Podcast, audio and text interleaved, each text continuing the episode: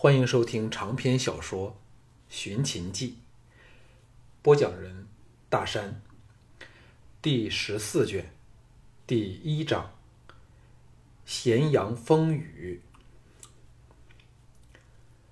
项少龙细查单美美送至唇边的半杯美酒，却看不出任何异样情状。他才不信药沫可以不经过搅拌而遇酒溶解。只是，在这个古时代油灯掩映的暗光下，根本难以看清楚酒内的玄虚。他旋即放弃了揭发这杯毒酒来对付管仲爷。不是此事不可行，因为只要抓住单美美，就不怕他不供出在后面主使的是管仲爷。问题是。那等于和吕不韦公然的撕破脸皮了，失去了一直以来尔虞我诈的微妙形式。只要想想吕不韦仍有七八年的风光日子，就知道这种做法是如何的不智了。假如此事牵扯到嫪毐，那就更复杂了。同时想到，假如自己能诈作喝了这杯毒酒，那管仲爷和莫敖将再也不会另定奸计陷害自己。事后还会疑魂疑神疑鬼，以为自己不畏惧毒药，又或者是单美美没有依命行事，瞎猜疑，岂不是更妙？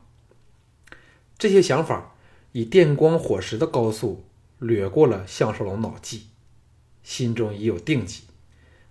项少龙一手取过毒酒，另一手挽着单美美动人的小蛮腰，哈哈笑道：“美美小姐。”需再喝一口，才算是喝了半杯呢。身子背着归雁和席下的管仲爷等人，就要强灌单美美一口酒。单美美立即花容失色，用力仰身避了开去，惊呼说：“项大人怎可如此野蛮嘞？”项少龙趁机松开搂着她腰肢的手，单美美用力过度。立即倒在席上。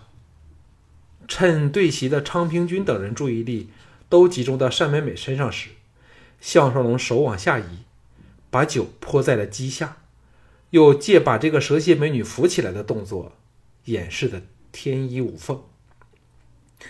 单美美坐直了娇躯，惊魂未定，说不出话来。项少龙大笑道：“害小姐跌倒，是我不好。”该罚。举杯，抓作诈作一饮而尽。对面的昌平君叹道：“原来项大人这么有手段，我这是第一次见到美美小姐肯当众在席上乖乖的躺下来呢。”场内自是又爆起了一阵哄笑声。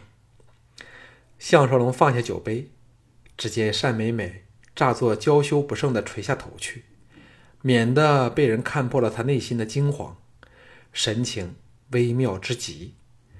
左边的归燕又为他斟酒，管仲爷笑说：“项大人若能忍一时之痛，说不定今晚可得到美美小姐另一次躺下来的回报嘞。”昌平君兄弟又是一阵哄笑，诸女则扮出了娇羞的样儿，笑骂不休。项少龙。探手再搂紧单美美柔软的腰肢，把酒送到她唇边，柔声说：“这一杯当是赔罪好了。”单美美扬起香唇，神色复杂的望了他一眼，默默的把整杯酒喝了。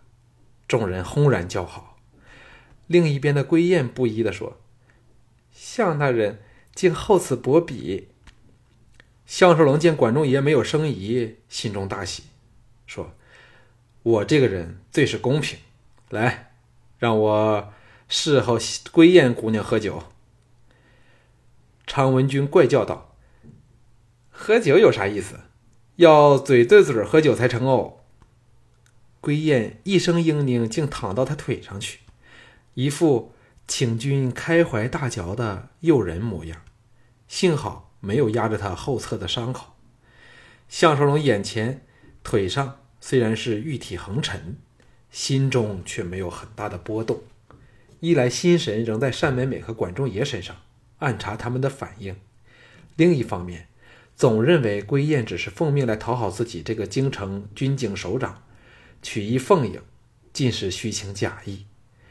归燕的姿色虽然比不上单美美，但众女中只有侍候管仲爷的杨玉可与她比拼姿色，占一占她的便宜也是一乐。于是叼了一口酒，低头吻在归燕的香唇上，渡了过去。归燕娇喘细细。熟练合作的喝下去，如此养生喝酒并不容易，可真亏了他呢。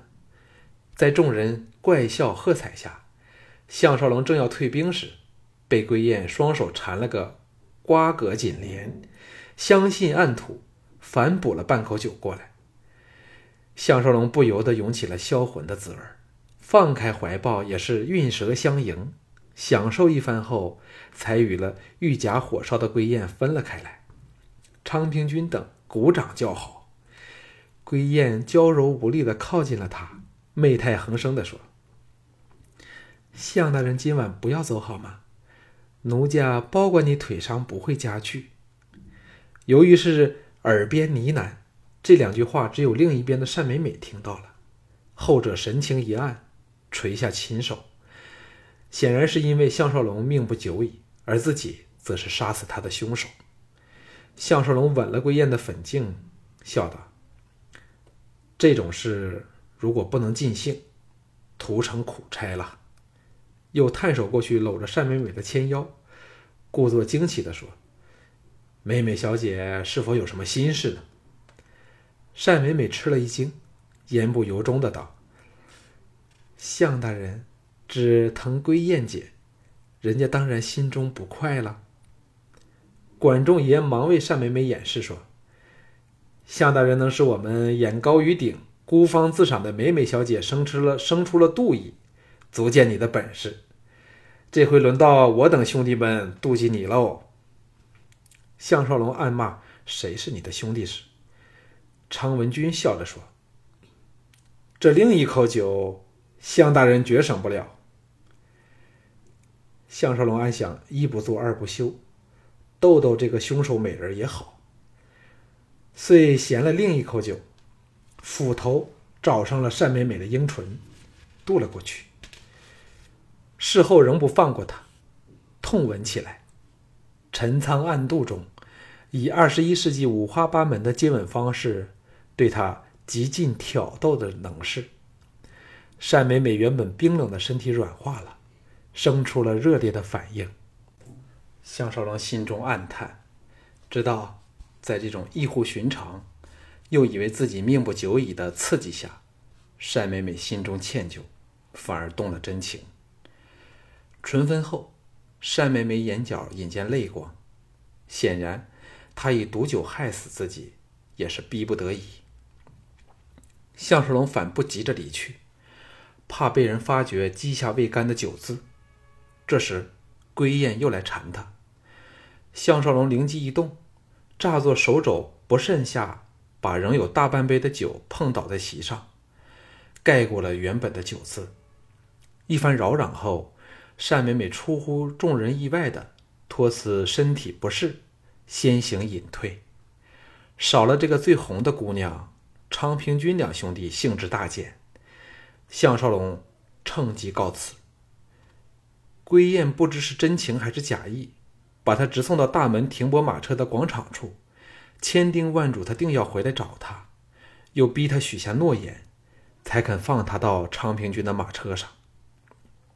忽然间，项少龙也有点爱上了这个古代的黑豹酒吧了。回到衙署，见到了职业的藤毅，说起刚才发生的事儿，后者也为他抹了把冷汗。藤毅叹道：“我们的脑筋实在不够灵活，总在想莫傲的奸谋是在田猎时进行，岂知竟是在今晚暗使美人计。如果能知道药性，少龙就可以办得更加逼真一点了。”项少龙肯定的说：“毒药定是在田猎后才发作的。”藤毅哑然道：“三弟怎么这么有把握呢？”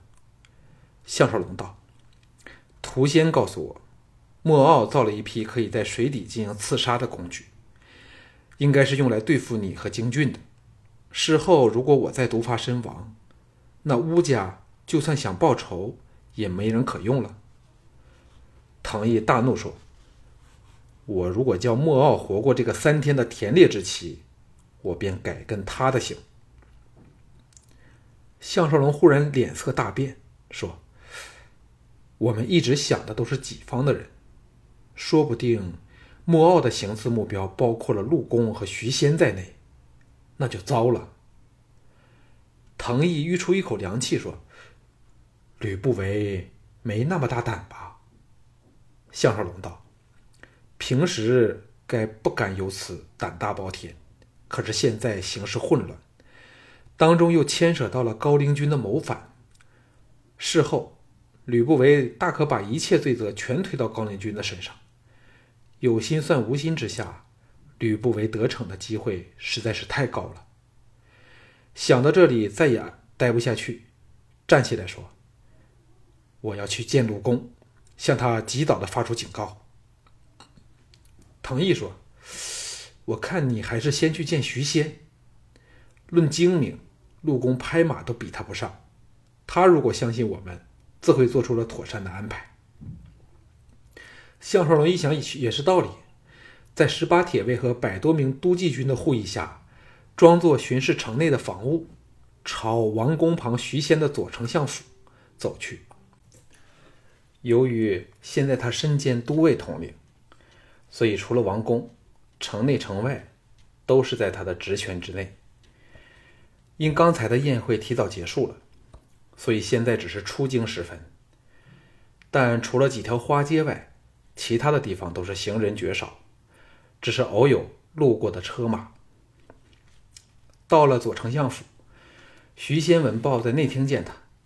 这西秦三大名将之一的超主人物微笑说：“我早知道少龙会在田猎前来见我的了。”项少龙大感愕然。徐相为何会有这个想法呢？徐仙叹了一口气道：“我们大秦自穆公以来，跃为天下霸主之一。可惜东向的出路一直被晋人全力的扼住，故而只能掉过头来向西戎用兵。结果监国十二，开地千里。穆公驾崩时。”渭水流域的大部分土地都落入了我们手上。可是从那时开始，直至现在，建立起了东三东三郡。两百多年来，我们毫无寸进。究其原因，与其说出路受阻，不如说是内部出了问题。我们如果强大，谁可阻拦？故这仍是个谁强谁弱的问题。项少龙对那个时候历史不大了了，只有点头受教的份儿。徐仙弹性大起，魏然说：“三家分晋后，我们理该乘时而起，可惜偏是那四十多年间，朝政错出常轨，大权旁落乱臣手上。粗略一算，一个君主被迫自杀，一个太子被拒不得继位。”另一君主和母后一同被杀，沉尸深渊。魏人趁我国内内乱，屡相侵伐，使我们尽失了河西之地。项少龙开始有点明白许仙的意思。现在的吕不韦正是这条在这条旧路上走着。无论吕不韦是否夺权成功，甚至废了小潘，最后的结果就是秦国始终不能称霸天下。这正是徐仙最先关心的事儿。徐仙长身而起，沉声说：“少龙，陪我到后园走走。”项少龙心内起了个疙瘩，知道他必然是有秘密的要事需要商量。明月高照下，两个人步入了后园里，沿着小径漫步。徐仙叹了一口气说：“哎，我们秦人和戎狄只是一线之隔。”不脱蛮风，周氏京畿虽然建于此地，只是好比覆盖了褴褛的锦衣。周氏一去，褴褛依然，至今仍是民风狂野。幸好孝公之时用商鞅变法，以严峻的刑法给我们养成守规矩的习惯，又重军功，只有从对外战争才可以得到爵赏，遂使我大秦无敌于天下。可是吕不韦这么一搞，恣意任用私人，又把六国萎靡之风引入我大秦，使小人当道。群驱奉迎，互捧竞拍之道，这与我大秦实在是大大的不利。他那本《吕氏春秋》我看过了，哼！如果商鞅死而复生，必将他一把火烧掉。项少龙终于听到了在陆公这个大秦主义者排外动机外的另一种意见，那就是思想上基本的冲突。吕不韦太骄横主观了。一点也不懂得体恤秦人的心态。他接触的秦人，大都是坦诚淳朴，不爱作为。徐仙、陆公、王和、昌平君兄弟、安谷西，都莫不如是。比较起来，吕不韦、莫傲、管仲爷、嫪毐等，全是异类。秦人之所以能够无敌于天下。正因为他们是最强悍的民族，配以商鞅的纪律约束，真是谁以争锋。吕不韦启用全无建树的管仲爷和吕雄，与后者犯事时又想的又想得过且过，正是秦人最深恶痛绝的地方。小盘以严厉果敢的手段处置了吕雄，这一招完全押对了。徐仙停了下来，灼灼的眼光落到了项少龙脸上，沉声说。我并非因为吕不韦非我族类而排斥他。商君是魏人，但却最得我的敬重。项少龙点头说：“我明白徐相的意思了。”徐仙摇头叹道：“吕不韦作茧自缚，以为害了大王，秦氏天下就是他的了。岂知……”老天爷尚未肯舍弃我大秦，出了郑楚君这个明主，所以，我徐仙纵使是粉身碎骨，也要保楚君，直至他登上王位王座为止。项少龙吃了一惊，说：“听徐相的口气，形势似乎相当危急。”徐仙拉着他到了一道小桥旁的石凳，坐了下来，低声说。本来我并不担心，问题是东郡民变。吕不韦派了蒙骜和王和前往镇压，一下把京师附近的军队全抽空了。现在京师只有禁卫、都记、都尉三军在支撑大局，形势之险实在是百年来首次见到。项少龙皱眉说。据我所知，东郡民变乃是高陵君和赵将庞暖两个人的阴谋。吕不韦没有说清楚这事儿吗？徐仙脸上阴霾密布，闷哼说：“话虽是这样说，可是高陵君有多少斤两，谁都心中有数。十个高陵君都斗不过半个吕不韦，怎会到了事发之时，吕不吕不韦才猛然惊觉呢？”项少龙心中冒起一股寒意，嗫嚅说：“徐相的意思是？”徐县淡断然道：“这事儿必与吕不韦有关。只要吕不韦把奸细安插到了高陵军的谋臣那那边，就可像扯线公仔般的把高陵军控制在手上，制造出这等形势。”在肃容说。只要吕不韦在这段期间内能把你和两位副统领除掉，都记、都尉两军都要落进吕不韦手内。那时你说会出现什么情况？我之所以猜到你今晚会来见我，原因非常简单，就是假如你的确不是吕不韦的人，以你的才智，必会发觉不妥当的地方。少龙明白了吗？项少龙暗叫好险，要取得徐仙的信任的确不容易。直到刚才，徐仙仍在怀疑自己是吕不韦一招巧妙的棋子，或可说是多重身份的反间谍。有点尴尬的说：“多谢徐相信任。”又不解的说：“纵使吕不韦手上有都计、都尉两军，但如果他的目标是郑楚军，恐怕没有人肯听他的命令。”徐仙叹道：“少龙，你仍是经验尚浅，除非吕不韦得到了全部兵权，否则绝不会动楚军半根毛发。”此乃愚不可及的举措。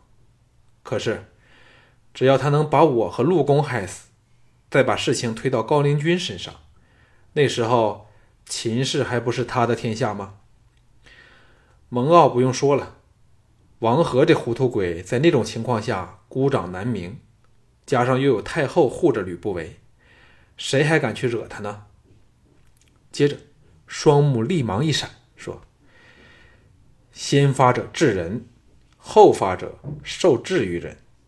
吕不韦一天不死，我们休想有好日子过。大秦则是重蹈覆辙，受权臣所限。项少龙差点呻吟起来。站在徐仙的立场角度，策略上完全正确。问题是，项少龙知道，在小盘登基前，没有人可以要吕不韦的命。如果要不了他的命，自然是自己要丢命了。此事怎么驳得过他？只恨他不能够以这个理由劝徐仙打消此意。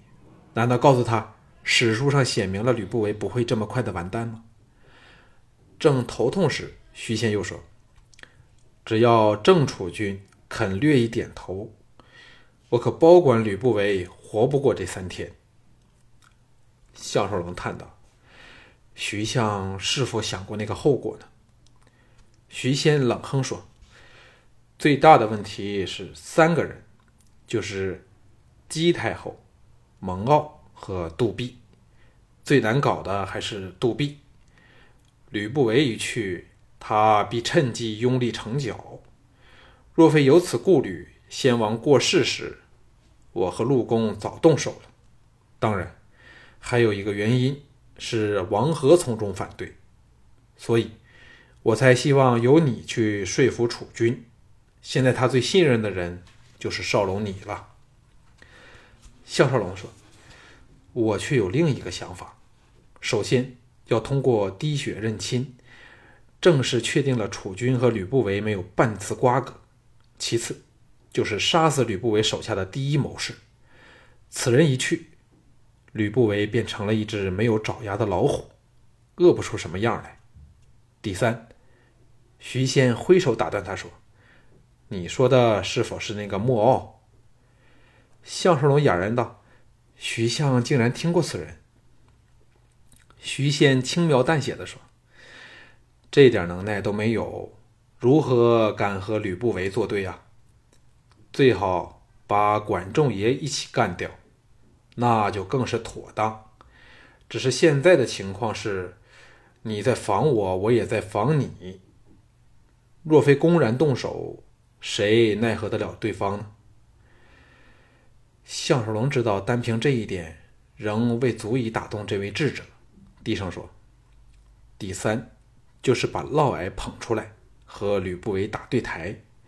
只要拖到楚军加冕之日，吕不韦这盘棋就算输了。”徐仙雄躯一震，不解地说：“嫪毐不是吕不韦的人吗？”